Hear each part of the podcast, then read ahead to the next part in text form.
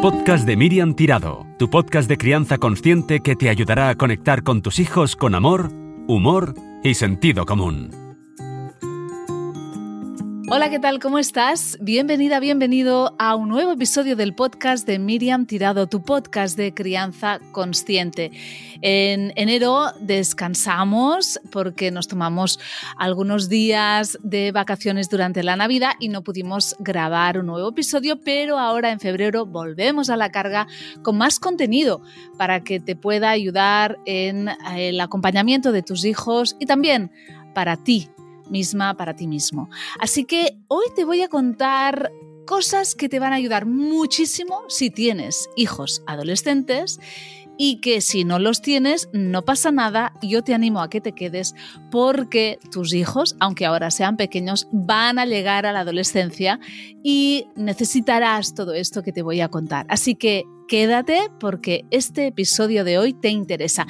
Y también te voy a contar muchas novedades que vienen ahora en estos próximos meses, en estas próximas semanas relacionadas con novedades, con libros, con eventos que también te pueden interesar. Así que quédate porque empezamos ya.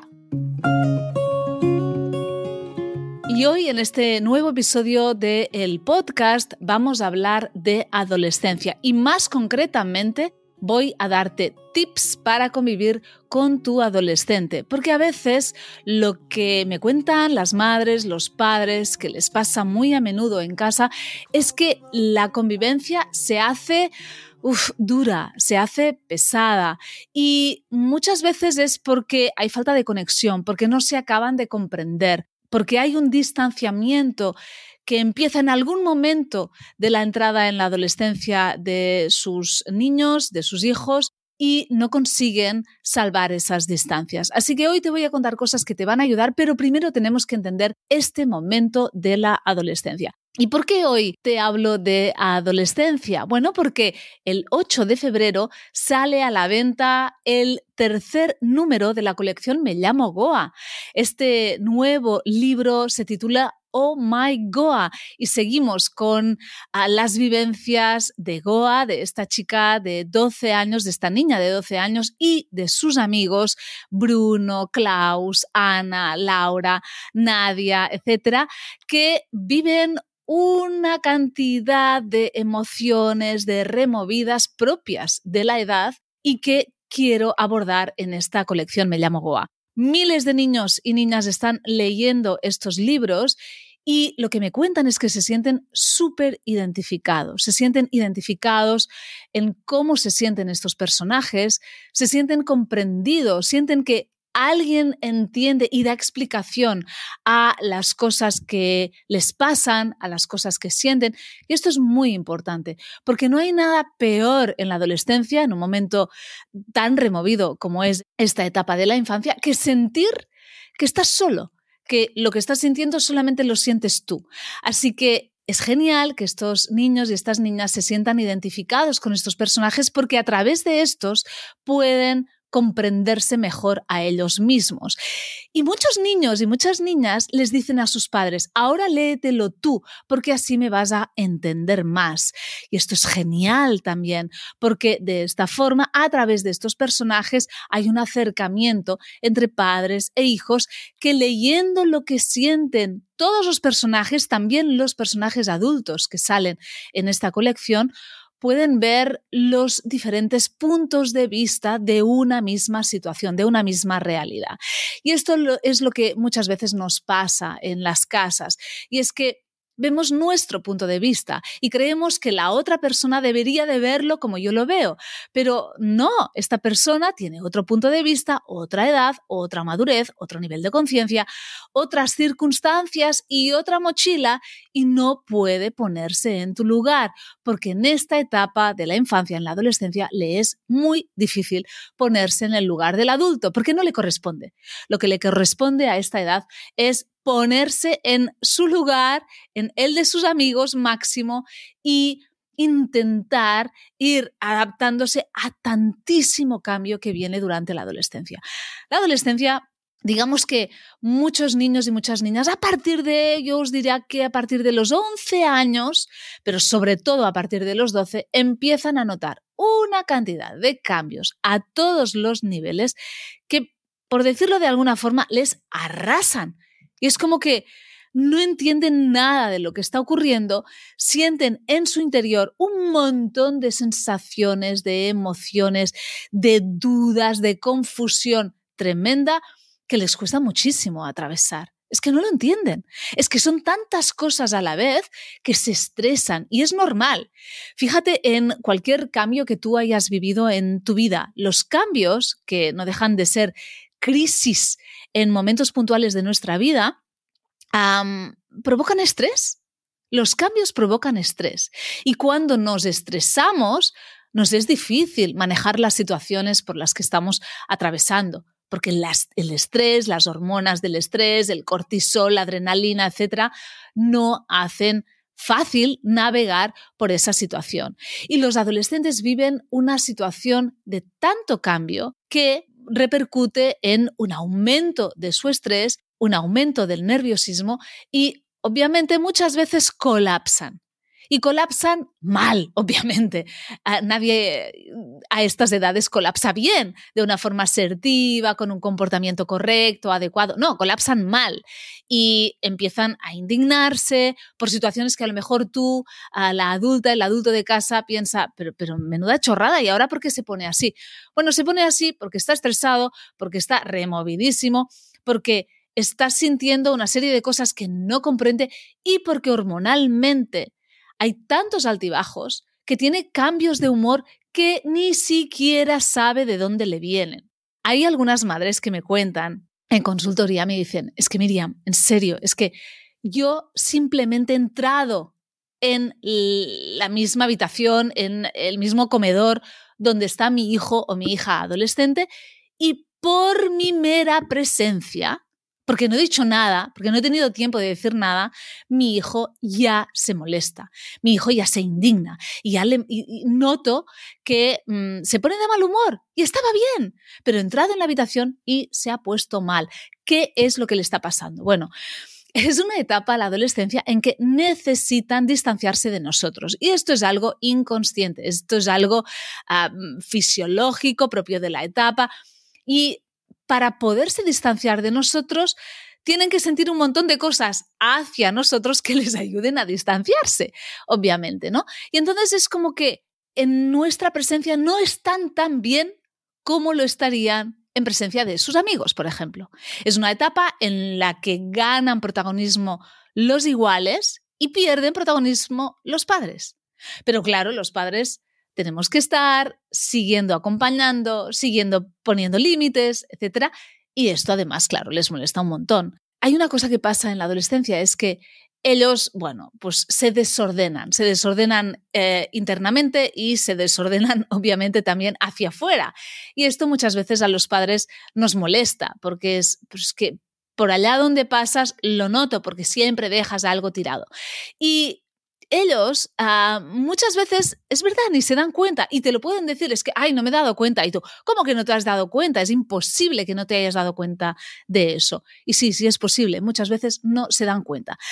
Nos cuesta ponernos en su lugar y a ellos les cuesta ponerse en el nuestro y eso nos va distanciando y va creando más espacio entre nosotros. Esto a su vez crea muchísimo dolor porque nos necesitamos, porque nos amamos y a veces no sabemos cómo llegar al otro, ¿no? Ellos no saben cómo llegar a nosotros y aunque a ratos nos detesten, también nos aman un montón y nosotros no sabemos cómo acercarnos, no sabemos cómo llegar a ellos y también, aunque a veces les detestamos, también les amamos ah, con locura. Entonces, hay una removida por parte de los adolescentes, pero también por parte de los adultos que convivimos con ellos, que a veces crea un ambiente un poco tenso, un poco difícil, un poco hostil también, porque alberga dolor. Y el dolor es, es difícil de atravesar, sobre todo cuando sientes que la otra parte no ve el tuyo propio. Y esto es también lo que nos pasa.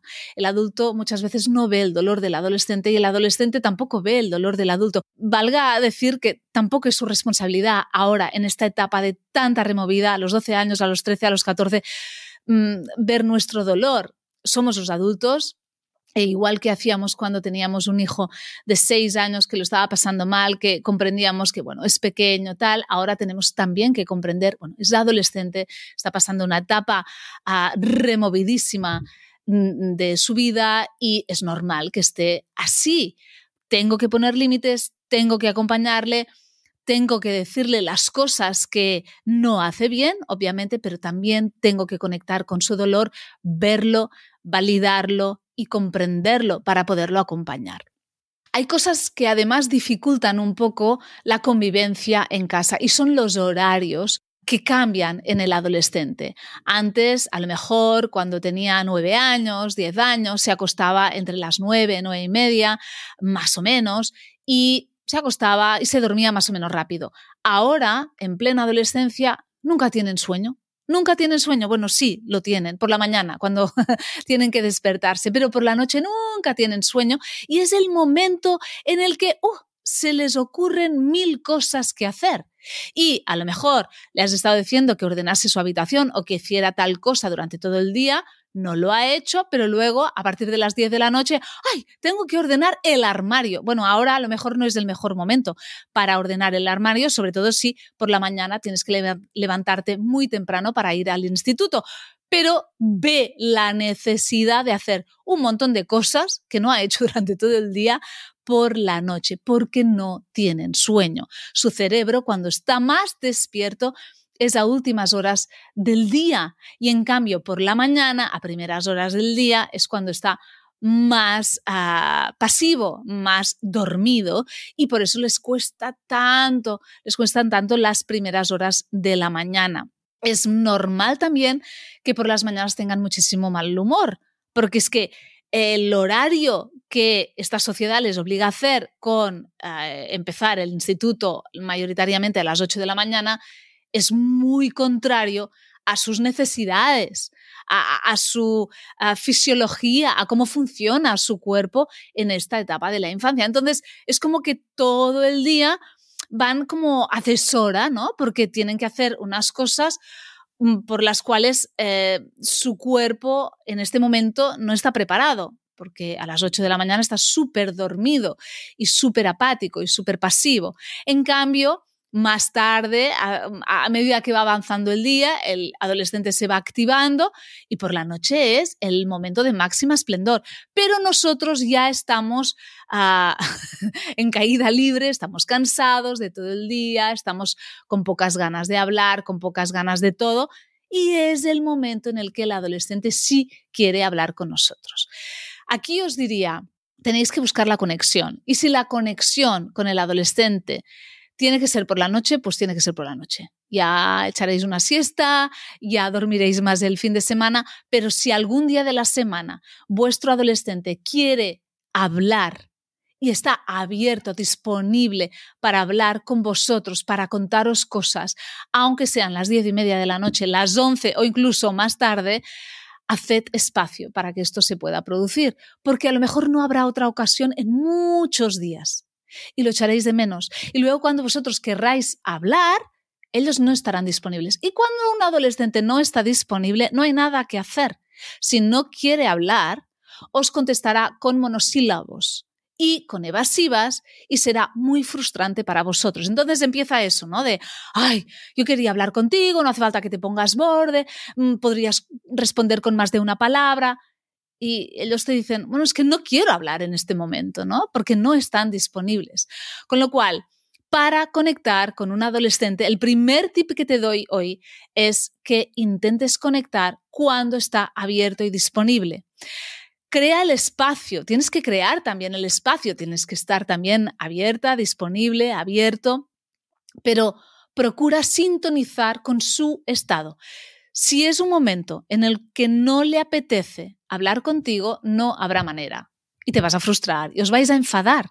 Y cuando nos enfadamos porque queremos hablar, pero ellos no, entonces nos ofendemos, y crea una mala vivencia de esta experiencia de intento de comunicación, para la próxima vez es más probable que volvamos a la misma dinámica, porque ya vamos creando, pues esto, una dinámica de comunicación no asertiva, nada conectada y cada vez se va a hacer más difícil. Con lo cual, yo te diría que otro tip es que calles mucho y estés observadora, observador de cómo está tu adolescente. Hay días que llegará y empezará a hablar y te contará muchas cosas, ¿vale? Estate receptiva, receptivo. Otros días llegará y no abrirá la boca. Cala. No hace falta que empieces a interrogarle. No interrogues. Tercer tip, es fatal. Odian los interrogatorios. A más preguntes, menos te van a contar. Mejor estate en silencio, saluda, obviamente, ten una relación cordial, pero muéstrate ahí disponible, en plan, estoy aquí, estoy, mi presencia está aquí contigo, pero intenta no hablar mucho. Y si quiere hablar, lo verás.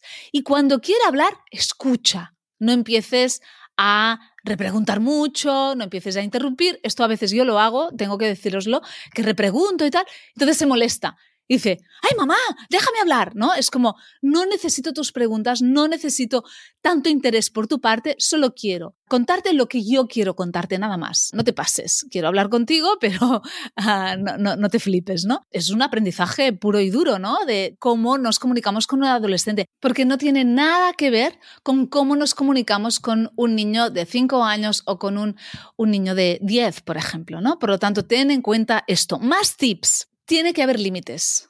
Y tienen que ser pocos, pero muy claros y muy firmes. No vayáis haciendo experimentos con los límites. Hoy te pongo el límite aquí, mañana mm, en otro sitio, luego, bueno, me los salto, no pasa nada, sáltatelos, luego. No, porque esto da muy poca coherencia, muy poca claridad y muy poca seguridad. Entonces necesitan que haya pocos límites, pero importantísimos y muy firmes. ¿En qué temas? Horas de volver a casa. Respeto, respeto para favorecer obviamente pues la buena convivencia, el buen trato, etc.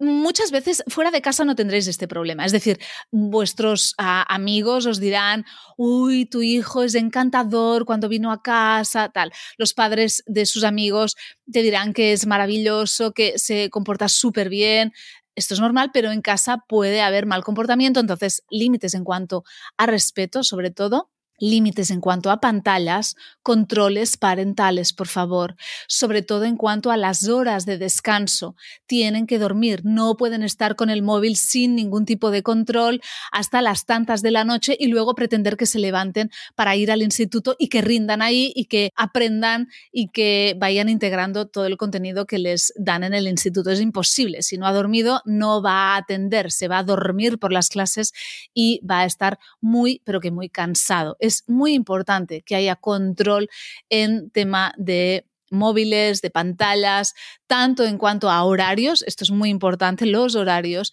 como también en cuanto a contenido. Os decía también, antes os lo he dicho, ah, insisto, callar, retirarse, no tomarse las cosas como algo personal.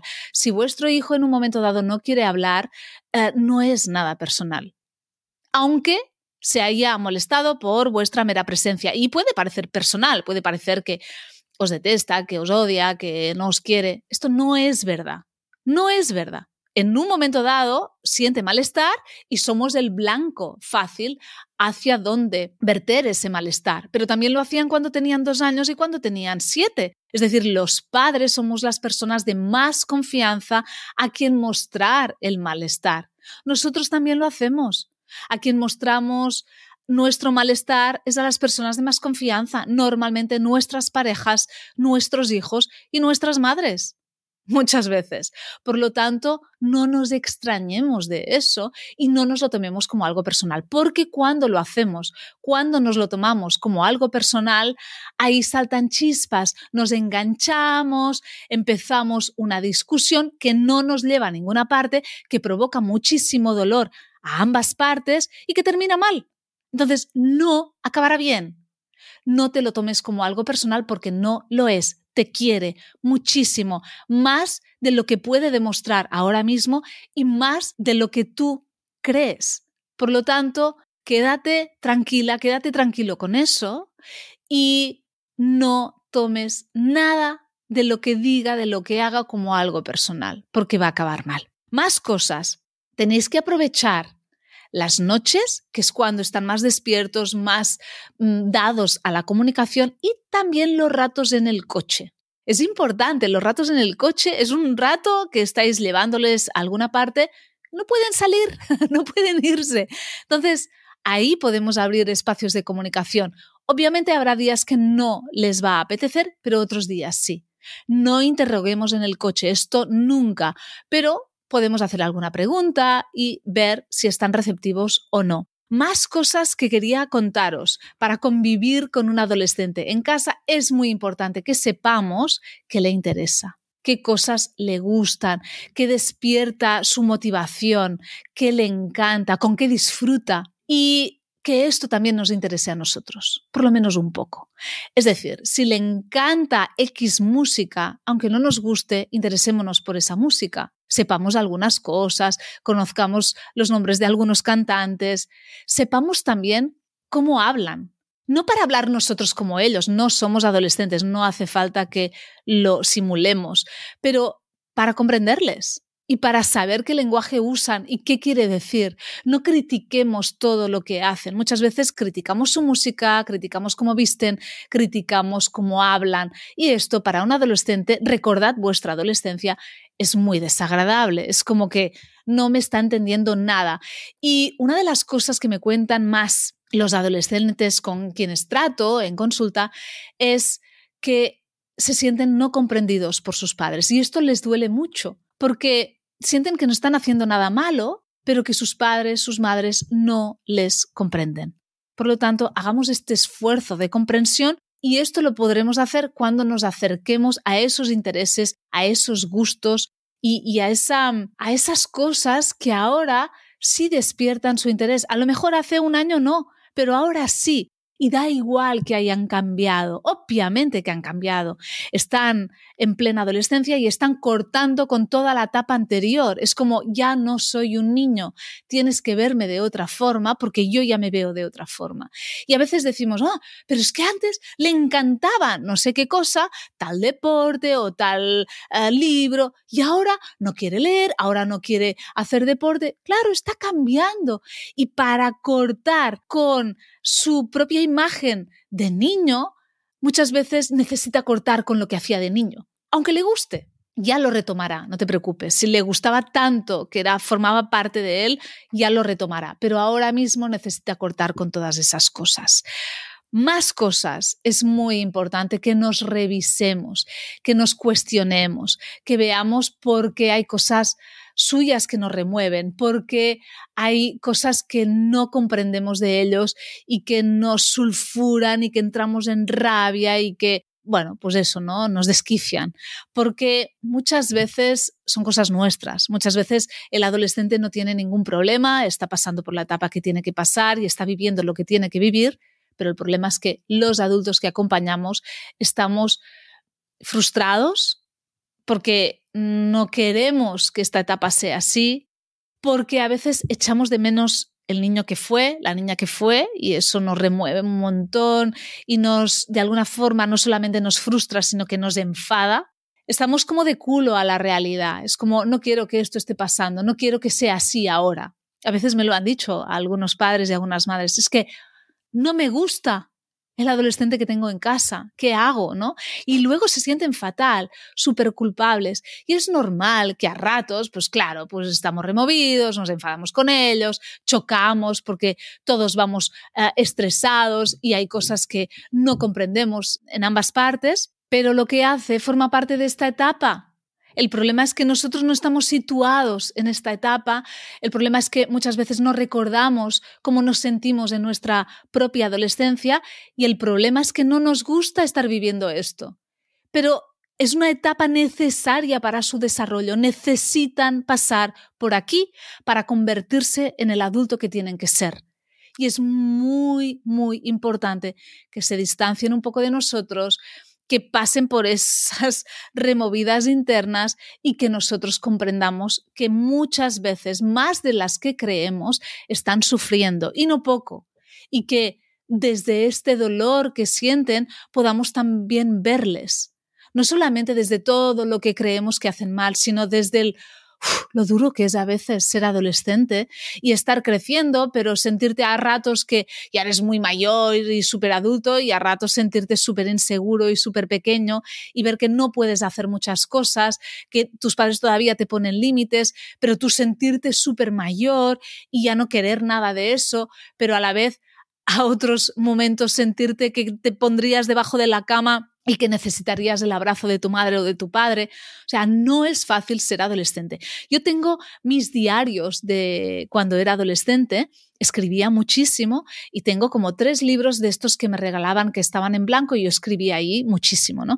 Y a veces lo releo y había una cantidad de dolor ahí, de sufrimiento y de, pena, de, de incomprensión, del mundo que me rodeaba y también de mí misma. Es que no me comprendía, no sabía lo que me pasaba y por qué de repente me ponía de mal humor con mis padres y por qué a veces les trataba mal si yo no quería, si yo les amaba un montón. Y luego, claro, me sentía horrible, me sentía la peor persona del mundo y quería mm, escapar porque era como, ¿por qué soy tan mala persona? No era mala persona, simplemente estaba sufriendo en una etapa en la que la mayoría sufren y es normal porque hay mucho cambio e, insisto, hay mucho estrés. Otra cosa importante, el estrés se contagia. Si estamos estresados los adultos, se lo contagiamos a los adolescentes, también a los niños más pequeños.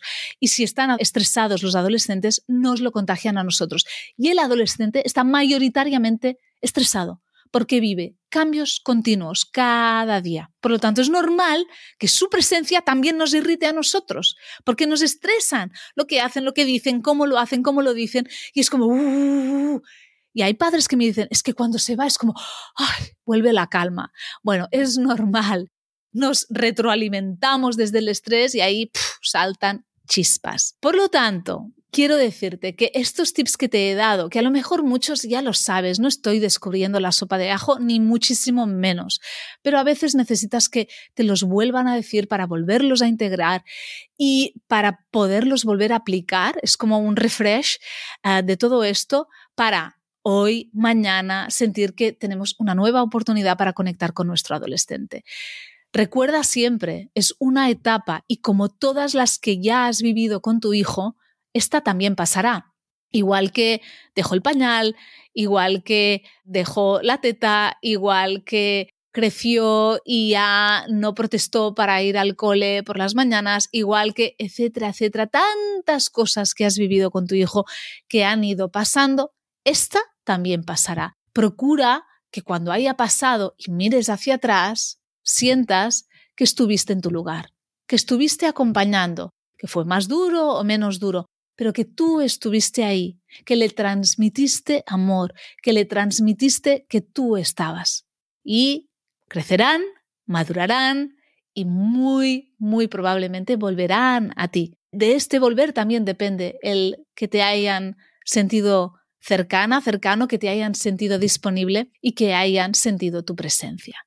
Así que ánimo, porque esta etapa también es muy bonita también es muy maravillosa y se habla poco de lo bonita que es y de los momentos fantásticos que podemos vivir con nuestros adolescentes. Pero sí, a veces la convivencia cuesta y hay que aplicar todos estos tips para poder tener esta conexión en casa. Si ves que te es muy difícil, si ves que no puedes, si ves que esto es agotador y que os estáis alejando de forma peligrosa, haz terapia, busca ayuda profesional para ver qué cosas hay en ti que a lo mejor hay que cambiar, qué creencias, qué visiones, para que puedas vivirlo desde otro lugar. Muchas veces cambiando el adulto cambia la situación. Por lo tanto, te animo a que explores, te revises, te cuestiones y que mires a tu adolescente desde otro lugar, con una visión más amplia, más amorosa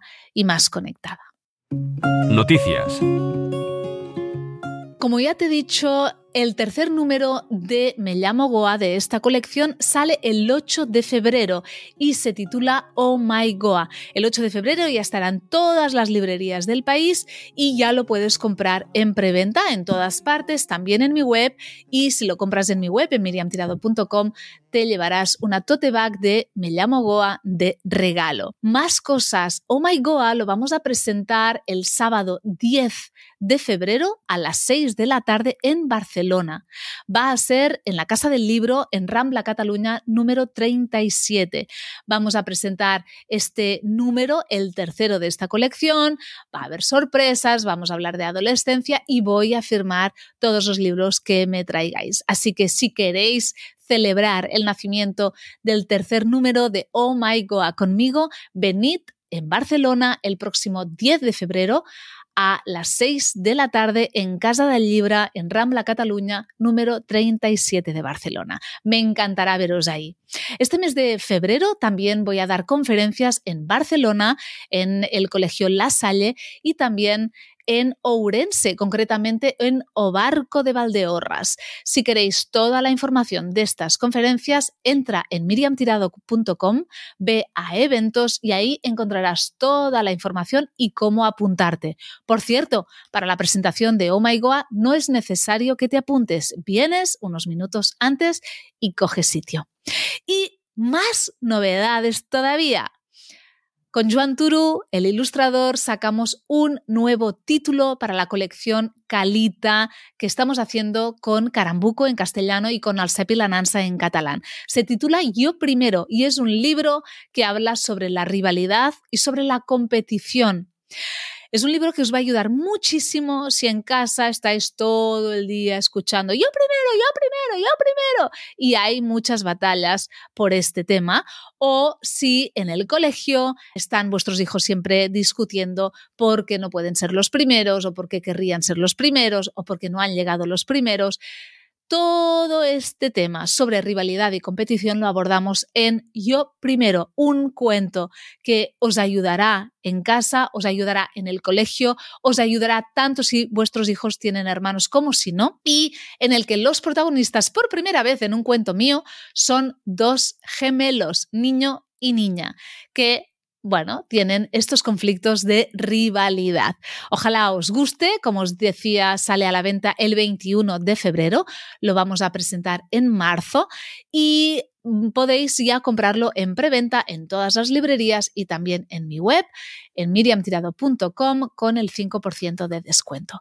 Así que ya lo veis, dos novedades este mes de febrero literarias, escrito Oh My Goa y escrito Yo Primero para distintas edades, Oh My Goa a partir de nueve años. Es imprescindible que hayan leído primero el 1 y el 2 de la colección Me llamo Goa y también en este mes de febrero la novedad de Yo Primero, un libro que recomendamos para niños y niñas a partir de 3 años hasta el infinito. Si tenéis niños de 10 años que rivalizan todo el rato, también es un libro que les puede ayudar.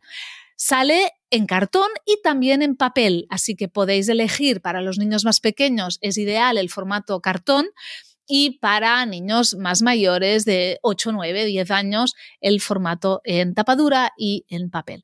Ojalá os gusten muchísimo. Nos vemos en las conferencias que tengo este mes de febrero o en las presentaciones de Oh My Goa y más que vendrán en marzo y espero que estos libros os ayuden muchísimo en casa, tanto a los adultos como también a los niños y a las niñas. Pues nada más, hemos llegado al final de este episodio que he dedicado a la adolescencia, esta vez sin mi madre, Ángels Torras, que hoy no podía estar aquí para grabar este episodio, pero sí va a estar con nosotros el mes que viene. Y lo dicho, vuelvo en marzo con un nuevo episodio, con más temas. Gracias por estar ahí y hasta pronto.